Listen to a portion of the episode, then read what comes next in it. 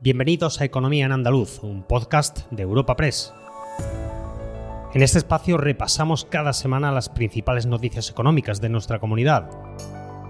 Estos son los temas que han marcado la información económica de Andalucía esta semana.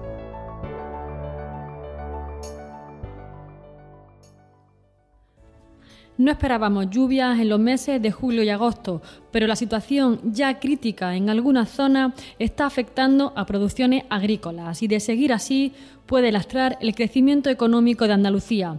Haremos un repaso por las cosechas de almendro, miel y sandía. Pero el verano también está dejando buenas noticias, sobre todo en el sector turístico. Puede ser el mejor verano de la historia en cuanto a visitantes y se augura un nuevo récord anual. No obstante, destacan los alojamientos turísticos, que no han registrado un mes de julio como esperaban. Espacio patrocinado por la Asociación de Trabajadores Autónomos ATA. Tal y como le hemos contado esta semana en Europa Press, la falta de agua ya nos ha quitado un punto del PIB en Andalucía y puede llegar a tener un grave impacto en la economía regional. En una entrevista, la consejera de Empleo, Rocío Blanco, señalaba el efecto en la ocupación que puede llegar a tener. Estas eran sus palabras. Pero no nos olvidemos que tenemos pues mm, una mancha ahora mismo enorme y un, y un déficit con la sequía que tenemos. La sequía pues, puede lastrar enormemente el, mercado de trabajo de Andalucía. Eh, ahora mismo pues, nos está quitando casi un punto de PIB, pero si no llueve este otoño podemos llegar a bajar hasta siete puntos del PIB. Fíjate que, que en, la pandemia el PIB de Andalucía bajó un 10%, cuando estaba todo cerrado, cuando estaba la, actividad paralizada. Ahora eh, bajaría un 7%. Las estimaciones que se puede llegar a destruir hasta, hasta 145.000. 145.000 empleos, como remarcaba la consejera, es una cifra importante, pero en la práctica ya se puede constatar como la sequía está mermando la cosecha de varios cultivos y por tanto la cantidad de jornales que requieren. Destaca la almendra, la sandía y la miel. En concreto, en la almendra, un cultivo que ha ido cogiendo fuerza en Andalucía, las previsiones pasan por un descenso de entre un 20 y un 40%, a lo que se suman las exportaciones de otras zonas, como California, con productos más baratos, lo que hunde más a la almendra de aquí. Escuchamos a Francisco Moscoso, vicesecretario general de Agricultura de UPA. El almendro de secano lo está pasando bastante mal los frutos, eh, hay algunos que no van a abrir por el tema de la sequía, porque la cáscara se va a pegar a lo que es la cáscara de escapote que se le dice, eh, se va a pegar. y eh, ahora mismo el almendro está comiendo de la cáscara, ¿vale? Esa cáscara se va a pegar y no se va a poder abrir, porque normalmente a mediados de agosto, del 15 al 20 de agosto, empiezan en secano a abrir los almendros. La, lo que es la almendra, pero eh, va a tener dificultades en muchos sitios por el tema de la sequía. La miel está siendo uno de los productos que más se está resintiendo. La producción ha caído un 90% y el sector demanda ayudas urgentes.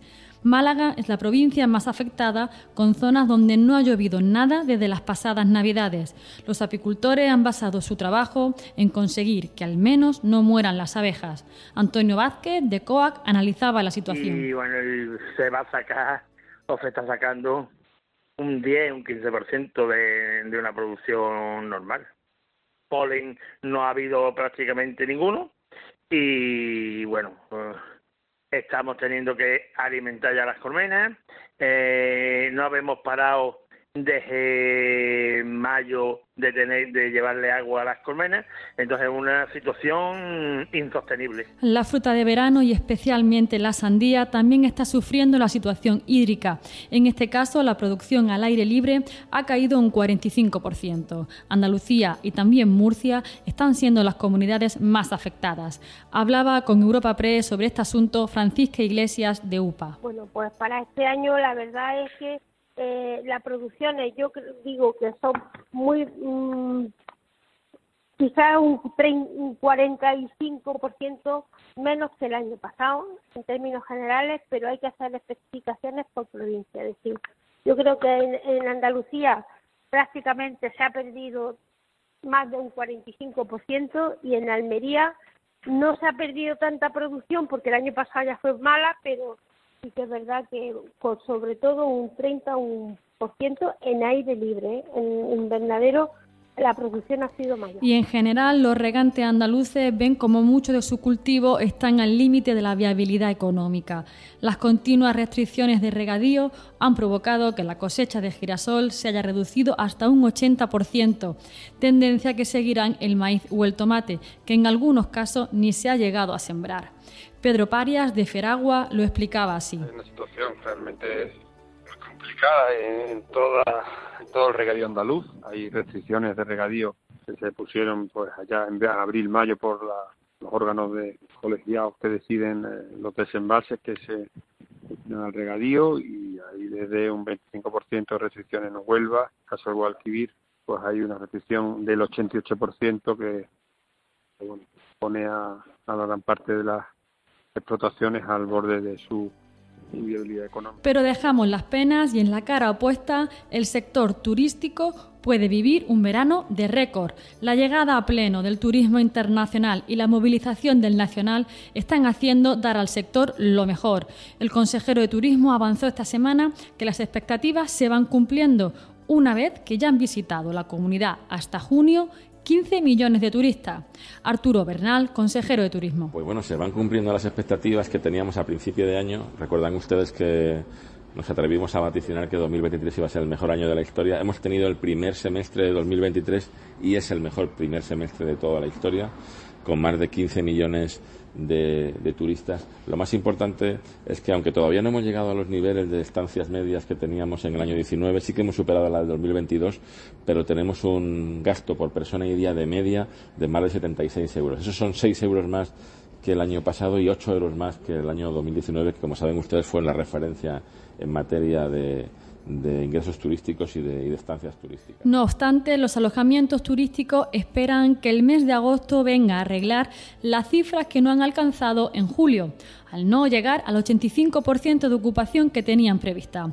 Les habla Ana Marchal, redactora de Economía en Europa Press Andalucía, y escuchamos a Francisco Martín, de la Asociación de Profesionales de Viviendas y Apartamentos Turísticos de Andalucía. Nosotros en julio teníamos previsto unas ocupaciones cercanas al 85% de media, eh, sobre todo en las grandes ciudades y en las áreas de costa, y nos hemos encontrado que sobre todo el turismo nacional eh, los primeros 20 días de julio se ha resentido mucho. Han bajado tanto las reservas como las estancias medias de las reservas.